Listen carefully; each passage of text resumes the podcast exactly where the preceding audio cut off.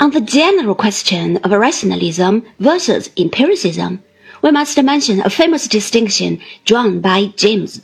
According to this view, rationalist doctrines tend to emphasize the mental at the expense of the material. They are optimistic in character and strive for unity, and favor reflection to the neglect of experiment. Those who incline towards accepting such theories, James calls tender-minded. On the other side, there are the empiricist theories, which tend to occupy themselves more with the material world. They are pessimistic, recognize separateness in the world, and prefer experiment to excogitation. These views are supported by the tough-minded. The distinction must, of course, not be pressed too far. The pragmatic doctrine is definitely on the tough-minded side of this alternative. In a treatise entitled Pragmatism, 1907, James explains his theory and points out that there are two sides to it. On the one hand, pragmatism is a method which James identifies with empiricist attitude.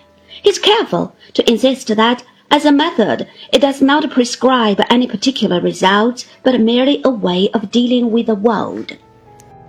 What this method amounts to is roughly that distinctions carrying no practical differences are meaningless. Along with this goes a refusal to regard any issue as ever finally closed. This much comes straight from Peirce, and would indeed commend itself to any empiricist inquirer. If nothing more were involved, James would be quite right in saying that pragmatism were merely a new name for some old ways of thinking.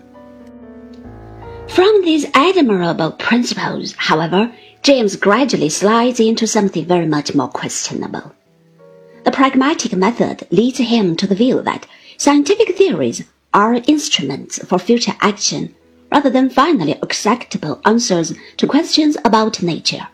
A theory should not be treated as a magic spell of words which enables the magician to maintain a hold on nature.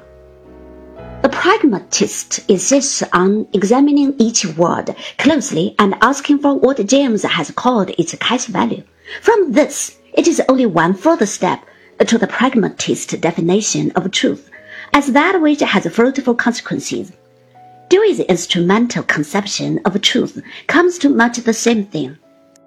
At this point, pragmatism becomes itself a metaphysical doctrine of the most dubious kind, and it is understandable that Peirce took great pains to dissociate himself from it, leaving aside the difficulty of establishing here and now what are the consequences of a given view, and whether they will turn out to be fruitful. There remains in any case the fact that a certain set of consequences will either be fruitful or they will not be so. This, at any rate, has to be decided in an ordinary, non-pragmatic way. It will not do to evade this issue by saying the consequences will be fruitful in some indeterminate measure. That would allow us simply to accept anything at all.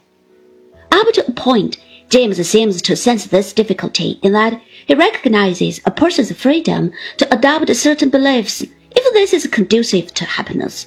The case of religious belief provides a good example. But this is not at all the way in which a religious person holds his beliefs. He does not entertain them because of the contentment he estimates they will produce, but rather the reverse. It is because of his beliefs that he is happy.